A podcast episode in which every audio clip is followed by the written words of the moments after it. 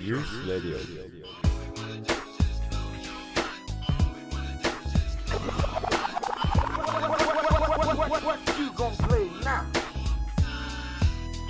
皆さんこんにちは、えー、ユースレディオボリューム5始めていきたいと思いますよろしくお願いします。よろしくお願いします何この始まりからみんなニヤニヤしてるみたいな俺も恥ずかしくなってきちゃっ収録するときって変に見分けるかもね。たそういやこのね違う始まりでうん。こう皆さんこんにちはってこの瞬間が一番ね緊張するんですよはい。あの話し始めたらまあいいくいかようにでも話はさできるんだけど、うん始まりのこのみ皆さんの「み」の言う瞬間がね、うん一番こう緊張心臓バクバクみたいな今も結構溜まってたもんね。そうそうそうみ、そうあの力 拳がねはい、まあ、ということでねあのちゃんと先週から継続して、えーうん2021年、まあ、2回目ですねはい。ユースレジオレディオ自体は5回目、うんで、うんえーっとまあ今日もねちょっといろんなあの話をできればなと思ってるんですけどはい。えーっと、まあ、今日の内容をねちょっと今日まあ最初にあらあらかじめあの今日の話す内容をまあ2トピックうん。ちょっと頭出しをするとうん。えーっとまあなんかその今コロナでいろいろ生活様式が変わってきていて、うん。、で、まあ、今まで以上に家で過ごす時間が、まあ、増えてきたりとかうん。で家で家でのまあじゃあ過ごし方ってどう変わってきたのかとか、うんなんかそういった中でまあそのユースメンバー自身がこうまあ家だけじゃなかったけど、うんまあ家でこう過ごす上で結構本をより一層読むようになったみたいなね、うん。トピックがあったりしてじゃあまあこのコロナ期間で一体どんな本をあの読んだのかとか一番最近読んだ本なんだっけみたいなうんなんかそういう。いうちょっと話をしつつ、そうあのまあ、前回のレディオでもねちょっと話をしてた仙台のうんこう、今動き始めているちょっとまあことをねうんいろいろと毎週ウィークリーでねう、んアップデートみたいな感じうでん後半をやっていくうんイメージですよね。まあウィークリーじゃなくてもいいかもしれないけどね、なんか何かしらが動いたそうそう動いた。た時だよね、うん。にちょっと今日は話をのね話をしていければなと思いますということで、はいまずはこれ毎あ回れ一応あのホストの誰ですみたいなくだありそう俺そそれ言おうと思ってう今 一応今なんか一通ありれ俺み喋たいりな切ったけどあれそういつもないんだっけと思って、うんあれややんやったやった方がいいよねじゃあやろ OK 改めてやるとさそうこれはね嫌なんだよ改めてやるとこれだから多分入りの流れでいった方がいいね、あーはい今度からそうだね あの皆さんこんにちはの流れだよね、うんやるとしたらまあということで改めてホストのガクですえヒロとう。指紋です。ここまででオープニング終そわうり。しようそうそうしよう、はいはいあのそうしようんうん。うでこっから説明というかそうだねまあ、あれだねそうあらすじ行くならば行くみたいないいやでもそうですねもうさっきがっくんがあらかじめ言ってくれてたけどコロナがいよいよすごくてうんやばいねいややばいマジで一昨日ぐらいにちょっと用事があって恵比寿に行くことがあったんだけどうんマジで人いなくてううん んそうだから本当にもう自粛してるんだなと思いつつ、うんまあ、自粛期間中何をしているかといえばうんやっぱりインターネットと読書じゃないですか山本君その振り方やそばれいねねなんならそこに持ってこようとしてるからねほらもう家とは言わせないみたいなでもまあもともとコロナ前かうんらヒロに関しては本めっちゃ読んでたイメージそうだねそういやでもビブリオがあるからねなんかうんうあんビブリオてか柳下さんの影響もあって本を読むようになったんだけど、あうんうんえっ、と年明ける前去年は、去年一番良かったなと思ったのは「うん赤毛の藩」赤毛の藩はいはい、赤毛の藩も学びがすごいわけですよでこの,、なるほどねあの何を学んだかっていうのは、うんうんちょっとビブリオあのインスタでみんな見てもらいたいんですけどうんうんうん最近読んでなんか良かったなとか気づきがあった本があってうん、う、うんんうんあのオズと魔法使いおおはいはこれはもいはいクラシックの本なんですけど、うんうんあの柳下さんに「いやオズの魔法使い」とか「あの星の王子様もいいんだよ」みたいな言ってくれて、うんうんあちょっと読もうと思って「オズの魔法使い」をまず読んだんだよねうんいはいはいですっごいサクサク読めてううんんうんなんか本当に児童文学って感じうんえーでサクサクサクサク読めて終わったみたいな、うんでうん終わった時に「あれ?」みたいな、うん うんすごいさっくり終わっちゃったみたいな、うんはいはいですっごい中身はいいんだよなんか、うんあの純粋無垢でこうなんだろう物語としてすごい面白いんだけど、うんうんなんだろう学びを求めて読んだからかねなんかちなみにこの話一回聞いたんだけどうんあのめっちゃ面白かったうんえ何それやめてそれハードルはハードルはこのタイミングで上げないで違うで、あの学びを求面めて白い話だよねいややめてやめて期俺待のしてて俺のめっちゃ面気白いづ話きの話だけど、うん別に面白くはない先に言っとくとね、うんそのあどこまで話したっけそうたあの純粋無垢あー面で白いすごい内容はいいんだけど、うんなんか赤毛のアン並みに、ううんんわみたいな赤毛のアンの考え方人生にインストールした方がいいなとか、うんうんなんかこう主人公の考え方とかいう学びがなかったんだよね、うんはいであれと思ってなんかおかしいなと思ってもう一回読んで一番最初戻ってペラペラってめくったら、うんあの著者の名前なんだっけ著者の方がいるんだけど、うんうんその著者が一番最初に書いてあるわけよこれはあのただの児童文学ですみたいな。うんたなるだほたどだ楽しむためだけの児童文学ですみたいなの書いてあって、うわなるほどみたいなうんなんか特に学びとかはないんだけど、そのただただ子供たちがこう物語に入り込んで楽しめるように作ったのが「オズの魔法使いで」なるほどでなんか本って俺はなんかずっとあの本なるべく読もう読もうって思って、うんうんこう本をずっとポッケに入れてたりしたんだけど、うんなんかいつもこうあこの隙間時間にうん多分何か学べるから本を開くみたいな、うっんていうなんだろうな自分の中の固定概念じゃないけどうんあってでそれを なんか「大勢の魔法使いが」いやすバカ」み たいな「そういうものはそういうもんじゃないよ」みたいうんな、はいはいただただ単純に楽しむためのものなんだよっていうのを教えてくれたのが「あのオズの魔法使いでした」っていう 全話然いい話で終わっちゃったの今話してないエピソードがあるから、うんもうちょっとそれえそうはあえて話さなかったのかなと思ってあえて俺もあの触れないけどあれ何て言ったっけえあでもいやいやまあまあそんな大したことなかったみたいえめっちゃえめっちゃ聞きたいんだけどいやいやでもねちかちゃんえちなみに見たことないオズないないえでもし名前は聞いたことあるけどそう読んだことはない映画もある映画もあるよねそう俺逆にあの原作は見たことなくて、うん高校生の時に美術の授業でうん見たんだよね、オズの英語本、うん、そう面白いのが多分あれいくつかバージョンあんのかな多分一番最初のやつがうんその映画の中でうん映画のそのストーリーななんて言うんだろうな構成で白黒から突然途中でカラーにかカラーに変わるのはい映画が、あのロボットみたいなお人形みたいなやつだよねそうそうそうそうあだよねうんうんあでそうヒロもそめっのちゃ怖いこ怖いねそうわかるわかるめっちゃ怖いよあ美術じゃ美術美術じゃなくて音楽の授業だはいはいでそうそうで俺めそうもうトラウマになったシーンがあって魔女がいるんだけど魔女うん、まあ魔ちょっ女とね魔女魔女 魔女のおばさんがめっちゃ怖くてうんうんもう完全トラウマいやマジで怖いの顔がななんていうのサイコパスじゃないんだけどさうんうんこれなんか人の心を人の心を宿してない人みたいなはいはああ目に光がないあるじゃんみたいなそうそうそうそう正気が全く感じられない系の、うんうでんも超トラウマで二度と見たくないって思ったぐらいそのシーンが怖くて見てないんだけど、まあいい映画でしたよへえ まとめたそあらあらすじはいあらすじはざっくりあのネタバレにならないほどうわ結構2週間前くらい読んだから忘れちゃったけど本当にただ読むだけだっあのカンザスかなんかのうん女の子にドロシーっていう、でドロシーが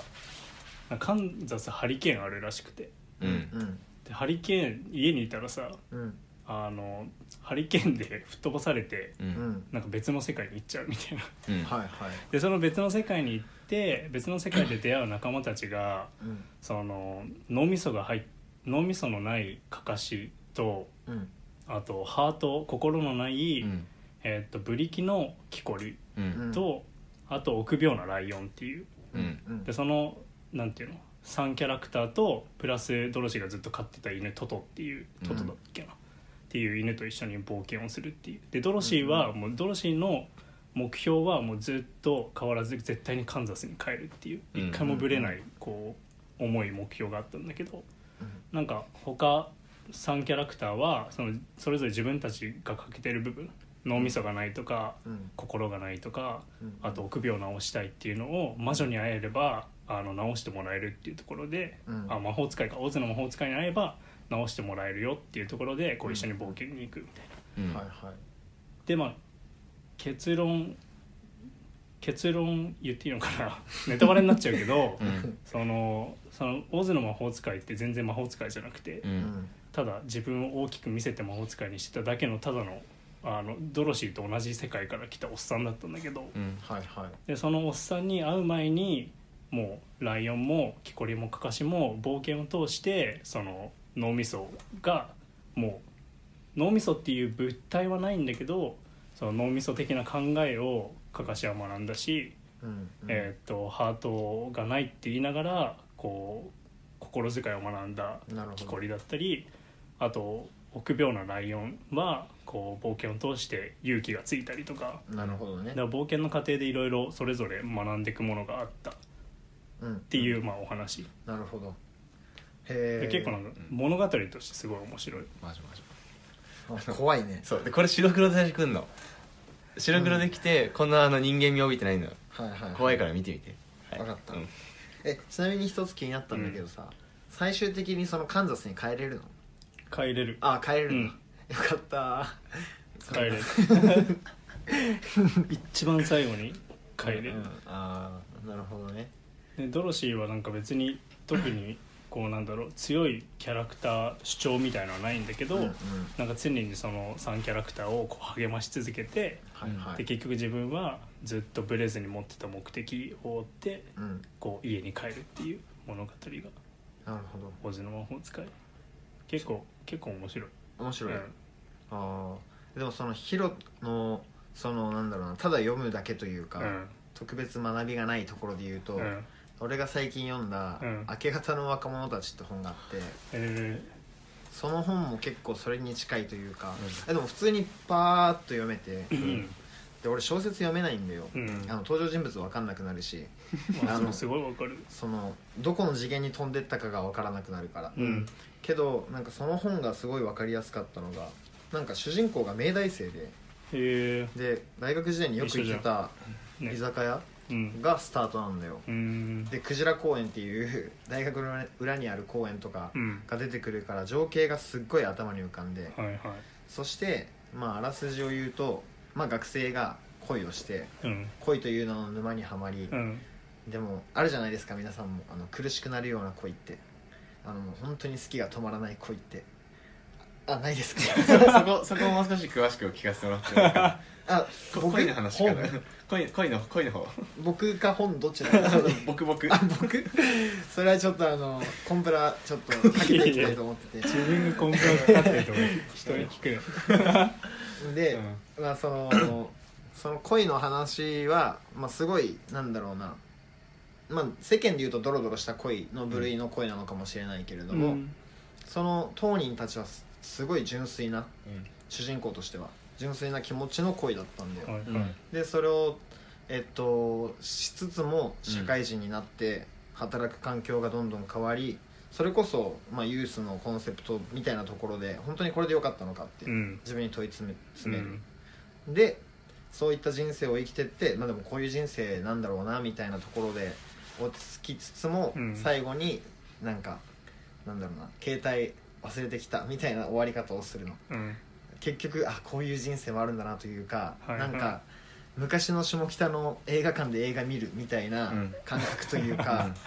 なんかすごい、えあの心がギュッとなるような小説でへえちなみに明け方の若者たちそうちなみにこの小説をどうやって手に入れたかというと父親父親から送られてきたんだ けど謎に、まあ読むだろうかねね気持ち悪いよねなんか父親が読んでると 思うとでもなんかそれいい小説だったのを最近読んで、すごいねねなんかいい小説でしたよあ読んだの読んだ読んだへえなんかねそういやこれ2人の話にも通ずる話かもだけどねこれしかもヒロニアとは前ちょっと話したんだけど、うん小説のいいところって前一回さあの宇宙兄弟のカペの話したじゃん覚えてるしたっけあカのペって誰だっけ真壁ああ真はい壁はい君のは そいの面接であー JAXA の面接ではいはいはいそうななそう最近気づいたことで娘が小説をって話で、うん話が、まあ、ちょっと下りを話したことあるんですけど、うんそれと別にでこれも話したけどヒロさんあのまあちょっとその普段からユースがすごくお世話になっててい一緒にこうやなんだろう何かやっていきたいというかこう、まあ、すごい強い思いを持ってる、まあ、先輩大先輩がいてですね、この前そのご飯を食べたんですね一緒にうんその時にその方がおっしゃってたのはその方もものすごいこう文学畑というか文学に精通していて、うんでまあビジネス書とかも読むけどその小説の何がいいかっていう時、うんまあ、ことをのあの話してた時にうん言ってたのが、その絶対に自分では送れない人生をあたかも自分が送ってるかのような感覚にさせてくれるのが小説だって言っててすごいストンってきて、うんあすすごいなんかこうあそそれが自分僕自身も結構小説好きで読んだりするんですけど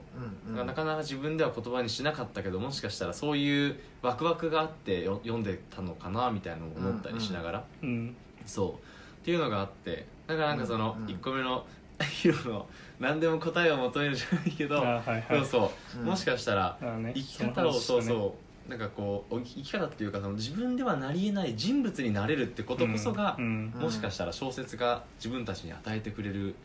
一つのね大きな確かにね経験なのかもしれないなとか思いつなんかつ人生の追体験だそうそようね一方で逆にシモンのその小説普段読まないけどこれは読んだってあったじゃんそれなんでなんだろうってちょっと今考えてたんだけど思ったのは俺結構あの地元出身仙台でさうんいろんな、まあ、小説家の小説読んできてるしいろんな好きな作者さんいるんだけど、うん中でも結構好きなあの作家さんの一人が伊坂幸太郎さんなのよはいはいはい僕借りました本あマジ仙 台に行く前に借りようと思って本当そうそうで伊坂さんって出身仙台じゃないんだけど確か、うん今仙台在住で、うん彼の作品って全部ほぼほぼ仙台が舞台なのねはいだから絶対に固有名詞出てこないんだけどあ絶対これあそこじゃんみたいな、うんけど全へ然ー自分とは違うキャラでキャラの主人公がうん登場してくるわけよ、うんうんなんかそれってやっぱり自分では送らない人生でありうん自分はなり得ない性格を持ってる人なんだけど、うんその本に出てくる人は、うんでもより出てくるシーンとか風景とか景色が、なんとなく自分の知ってたり自分と何かこうどこかつながってる場所があるからこそ、よりなんだろう想像しながらその世界にのみのめり込めるみたいのがあったりするのかなみたいな、うんそうねうんだからそれこそ明け方もまあ僕も出身あれ明治って出たっけこれ明治うんであここあそこじゃんみたいなのがポツポツポツポツ出てきて、うんなんかより一層こうぐっと入り込んで読んじゃったみたいのはいがはいまさにあったから、えーなんか小説って一口にさ言っても内容とか確かにね舞台だけで全然のめり込み具合が違ったりするのかも、うんちょっと聞いてて思ったけど、ねわ、うんかるわかうる、んしそのヒロの答えを求めるじゃないけどなんかその結構さトラッカーのマネジメントも読んでたんだけどさ、うん修行じゃ んなんか修行なのよえーあれ結構硬いやっぱ硬い硬いっていうか抽象度が高すぎて、はいはいなんか実例とかが出てくるわけじゃないから、ははいはいその抽象度が高いルールみたいな、例えばマネジメントをチームでするならこれはもら守らなきゃいけないよみたいなポイントが書かれてるみたいな、はいうん俺的に修行だったんだけど、うんその小説を読む時間はすごい娯楽というか、うん本当に休み時間な感じがして、ううんん昔はそれこそさあの学校に行ったら小学校の時間に、うん読書時間15分あったのよ朝はいはい、うんあったねめっだちゃ嫌いな時間だったあのっうたわすげえわかるわかる一回も本読んだことなかっあたそう俺クソ無駄だと思ってあそこでずっと宿題してたんだけどさなんか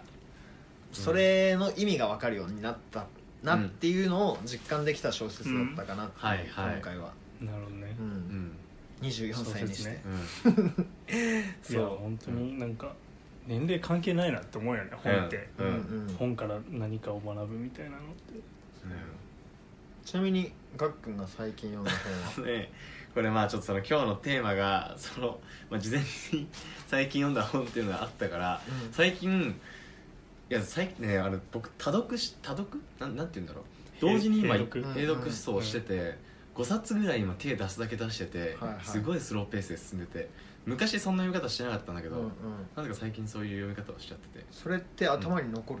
あれねあんま残んないの ね そう気づき始めて今ちょっとそれやめようってなり始めたところだったのまさになるほどねで今一本集中しようとしてして選ばれた一節が、うんあのモモあな聞んいでたすこよとあるうんテーマが時間なんですよねそう多分ここは僕以上にあのミスターね山本君がいや俺私いや俺読んでないからね概要を説明できると思うのでちょっと一旦パスしたいぐらいなんですけどで、えー、と読ん読み進めてたし、うん残り今もうね20ページぐらいのとこまで来たんだけどまだ読み切ってないのよ、うんでまあなんかその「モモっていわいわゆる児童文学うんで、あのミハイル・エンデさんって方がまあ書かれた本本なんですね、はい割と最近の本なんだよね意外と最近って言ってもかなり経つんじゃない意外とね4 5 0年かななんかそんくらい俺もっと100年前とかの、はいはいなんかイメージでいたんだけどまだ40書いた人が生きてる可能性があるってことねうん 4 5 0年だいぶさ最近じゃ4 5 0年は最近じゃないでしょそう あのすごい対局だって だってさいやいや違う今俺の話になっちゃうけど、うん今あの俺「論語物語」っていう、 うんあの本を読んでるんだよ、うん、うん、うん論語って2500年前に書かれた中書国物のだからね、うんうん中国の、はいはいめちゃ面白い論語物語もねちょっとおすすめしたい、み んなに内容は言わないけどうんうんめっちゃいい1973年だってなので割と1973年だったらなんかちょっと近い気がす47るよね年前ねそうだよねまあそのそうに出された本で、ううんんえっ、とまああらすじを言うとですねうんえっ、とですね時間泥棒とまああ盗まれ時間た泥棒か時間をはいは人い間に取り返してくれた女の子の不思議な物語という、うんはいまあ、あらすじなんですよ、はいまはあ、い今のでねあの伝わったかと思うんですけど 読んでない深い深い内容は見ていただいてあのはい400ページぐらいあるからまあまあうんあるんだねけ児童ど、文学にしては分厚いよいねやそうだよねあ児童文学なのかってぐらいの多分ボリュームは確かにあるなと思いつつうんなんそかう忙しい大人こそ読んだ方がいいみたいなうん一冊のは知ってますあそれこそだって柳下さんがさ紹介してあそうそうそうくれた時などんなコメントでなんだっけな、うんなんかその時間泥棒っていう時間貯蓄銀行だっけそうそうそうなんかねあの、うんうん時間をねわざとこう人に忙しくさせてうんうんこう時間を奪っていくっていううんうん組織がいるわけですよ資本家なんだろうね でねそそのねみんな灰色らしいそう、へーそうそうしっかり抑えてるねさす男がたちがみんな灰色 でさすが黒そずいくつらめじゃにないんだねそうそいつらに話しかけられるんだよね、確か、んなんかあのこんなのんきにやってていいんですかみたいなはいはいはいこうやってこうやればもっと短時間でいっぱい稼げますよみたいマルチ処方みたいなな、ねそ うそうでそれを言ったらあじゃあじゃあもうちょっと忙しく頑張ってみるかって言ってみんながブワーって忙しくなってそうう、んあれなんか優雅な時間というかなくなってない、はいはいみたいなっうんなるほどていうのくらいしか知らないあでも今のがもう全てですよ今のが全てですあのそうでただその時間泥棒、まあ、灰色の時間泥棒たちが時間をこう奪って盗んでた対象って大人たちなのねうんうんでまああの本俺も最後まで読み切ってないから結論わからないからあえてこうあらなんだろう答え言えないんだけどこの場所でね、あのただそのずっと時間を盗まれずに最後まで活躍し続けるモモっていう女の子はうん名の通り子供なわけですよ、うん子供はやっぱり純粋だからその時間を考えずに、うんただただ目の前の人と向き合ったりただただ楽しいって思うことで遊び続けるっていうのがうん子供たちのこう純粋な心、うんでそれは泥棒時間泥棒も盗めないのうんなるほどけど大人たちはいろんなことを効率化していろんなことを考えて考えて考えて時間を使うからうんいろんなこうはいはい隙間時間とかなんかこうんうんう盗めるポイントがいっぱい出てきちゃうわけですよ、なるほどそこで時間泥棒はどんどんどんどん大人たちに時間をああしろこうしろって言ってうん時間の効率化を徹底させて他の時間は全部僕らがいただくって言って時間を貯蓄していく結果大人たちなはるほど人間味はがどんどんどんどんなくなっていきもう効率化効率化効率化仕事仕事仕事いはいもう無駄無駄は絶対に起こしちゃいけないうんそうっていう考えに至ってどんどん子供と大人の世界を分離していき、うんで最終的には、まあ、モモもモモってやつがいけないってなんかなんかそのモモってやつがいる限り時間を盗みきれないって気づいた泥棒たちがモモをはめるためにモモの周りの子供たちになんかその今度仕掛け始めてうんモモが一人ぼっちになって最後モモがまあマイスターホラーっていう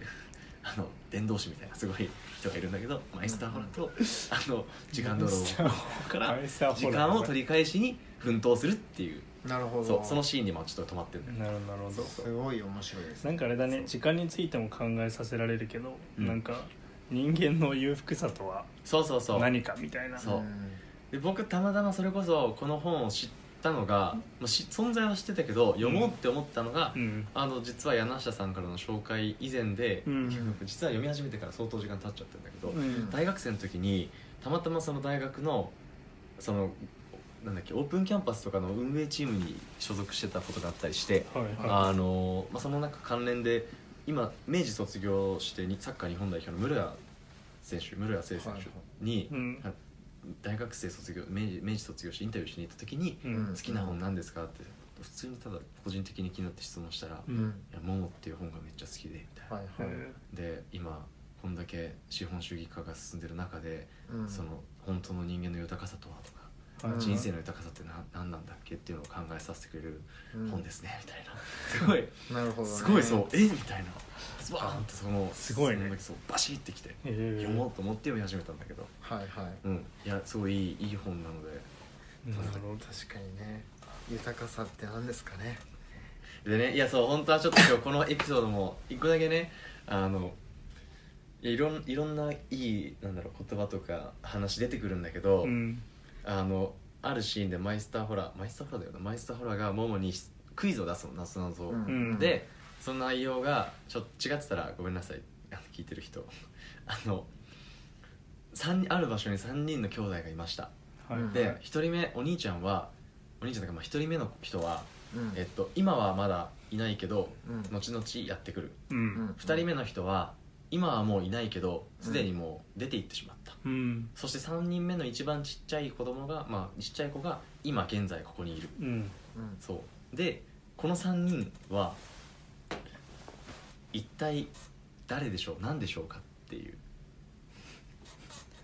はいそもそも本当にこの3人はそれぞれ存在しないのかとか、はいはいうん、一人実は1人だけなのかもみたいな本当に3人存在してるのかみたいなクイズを出すんだけど、うんまあ今のなんかこの前置きからの流れで多分まあまあこれだろうなっていう推測ができると思いますが、分かった分かった人はい時間あ正解です 過去現在未来ってこと正で解す正よねへ解えなるほどうんで1番目は今はいないけど後々やってくるって未来だし、うん2番目は今はもういないけどすでに出てってしまったって過去だし、うん3番目うんでなんかちょっと俺ここね難しくてなぞなぞがうん文章多かったから、ぜひ見てほしいんだけど、うんただそれで結果ももが答えられるのよ、うん分かった未来と過去と現在だって、うんうんでもその後にももがちょっと続けてったのがうんなんかもしかしたら今っていう瞬間はないのかもみたいなうんうんなぜなら今って言ってるこの瞬間もすでに過去になってるからうんだから実は本当は未来と過去しかないのかもみたいうんうんなことを言ってて、わすごいなんか深いことを言ってるなとか思いつつなんか結構俺今を生きるとか今この瞬間を大切にって言葉をはいはい念頭に結構うん普段生きてるんだけど、うんただ実は未来のそうだな過去の延長線が未来であり未来の同時に延長線というかみ未来と過去が一本線で現在っていう瞬間は本当になんだろうもう本当にこう何薄薄いというかさはいはいもう本当に瞬間でしかなくてなるほど実は未来と過去の繰り返しで時間ってできてるんじゃないかなみたいな時間とはっていうへーのめり込めるまたちょっと哲学的な話になっちゃうんだけどてかみたいなそんな感じの話も出てきたりしてなるほどね面白いのではいでもそれで言うもとう読んでみた今いなってうん自分自身が今だもんねだって呼吸をしてて吐き出す息ってもうもう過去になってるけどさうんなんかそのこっからここのその一直線上をずーっとこう走ってる自分自身が今だからさ、うんうん常に最新の状態でいるわけじゃんうんうんおじいちゃんになっても最新なわけようん自分の人生というその時間の軸的には、ううんんよくない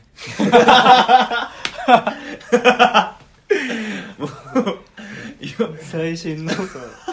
最新の自分よくないよくないだから「ナウイ」とか言ってる青春が一番良かったなじゃなくて、うんおじいちゃんで腰が曲がってる、うんその姿が最新なわけようんはいはいだからアップデートされ続けた結果がそれなのうんなるほどねえよくないもも読んでみたいな、うんうんすごい気になる、うん小説ねいやーそんな感じででもあれでもさ今思ったんだよ、んなんかその時間泥棒の話だけど、うんはいはい本も一つ時間泥棒の可能性あるなと思ったりして、うんうんネットフリックス YouTube、うん本っていうその娯楽を埋めるものはあーどうだろうな時間泥棒になりうる気がするうんとか時間泥棒とはでも俺時間泥棒イコール俺スマホだと思ってて、うんあの現今のこの時代でう言うとね、うんだってさ知らぬ間にさスマポッケに手入れてスマホ出してさ、うんなんかわかんないけどインスタとりあえず開いてみたいな、うんもうあれこそ時間泥棒だなって思って、ううんんでなんか柳下さんが言ってたのがそのビブリオの時にね、うんいや僕あのこの携帯今ボロボロなんですけど、うんうんうん早く壊れないかなってちょっとすごいワクワクしててみたいな言って「うんえ何ですか?」っ言てって言ったたら言って「あのガラケーにしたいんですよね」ってうん言ってたんだよね「えなんでですか?」って言ったら「いやスマホって本当に時間泥棒じゃないですか」みたいなうんたね多分その流れでモモの話が出たと思うんだけどうんいややっぱこう気づかず触らされてる俺らみたいな、うんあれ結構なんだろう時間泥棒だなって思うよね、確かに確かにごめん話がまとまんなくなっちゃいったけどやいやいや現代の時間泥棒は俺の中ではスマホだなって思う、はいうはいんというまあ結論で、これも話まだまだできるなそうまだまだできるトピックではありますが、皆さん、はいえでもいい時間、時間泥棒もさ、うん結局そもそも泥棒とはっていうところじゃないだって俺らがじゃあ映画を見に行きたくてさ映画がすごい好きで映画の仕事したいとかやっぱ映画の勉強するって意味で映画を見に行く時にさうんお金を払うって見てるわけじゃんうん、なんかそれそれって多分お金払うあまあちょっと難しいなこれでもなんかその目的による気がそうして、そうそうそだから YouTube を見るでもインスタを見るで も、スマホでもいいんだけど、そこに何かしら目的があれば、うんそれは泥棒じゃなくてこっちに意思があるから、まあ確かに奪われてなくてそこに意思がない時だよねい怖いやのはそうだね、うんだからそのマネージメントを読んでてここわかんねえなと思ってとりあえず読んでる時は泥棒されてんのようああなるほどねそうでもめっちゃためになる面白番組を見て、うあんすっげえ楽しかったなって思ってたら、うんそれは奪われてないかもしれないから、はいはいなんか目的によるなってそうだね思ったって感じマネジメント読むのやめようかな まあなんでそもそも読もうと思ったのそれはでもおそう最近あれですね 僕のついにあの名前が決まったあの仙台でのプロジェクトに向けてなんかマネジメントを読みたいとはずっと思ってたけど、うんこのタイミングで読んどくのはありだなと思って、うんで読んだって感じはいはいですね、んそうそうなんです 仙台の物件あのー僕ら仙台に行くって前回の放送で、あのーお伝えしたかと思うんですけど仙台のその建物の名前が決まりま した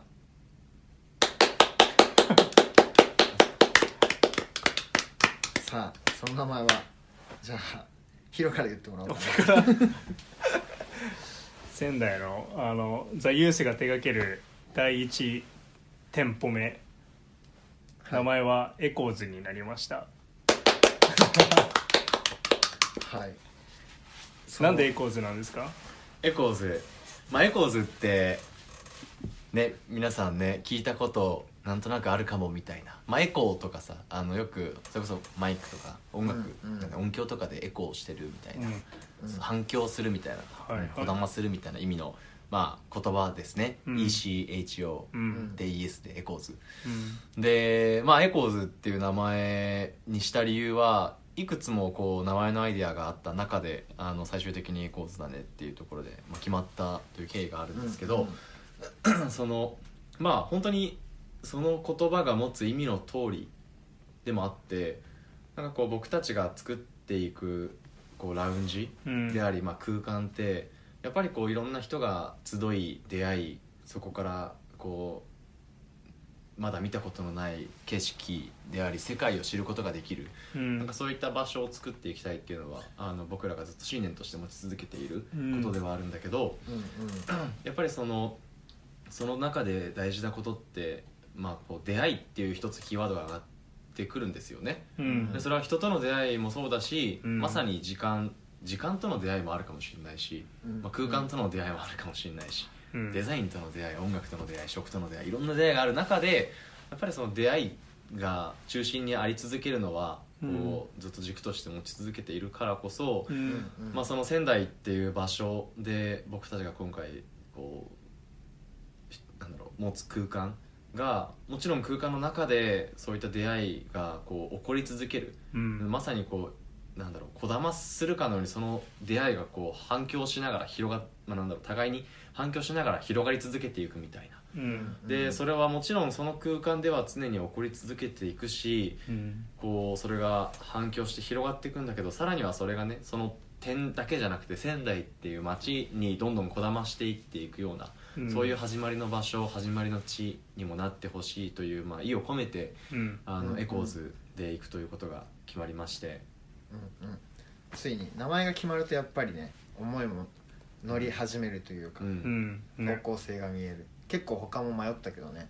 ね、うんそうでなんかそれこそたまたま僕自身あの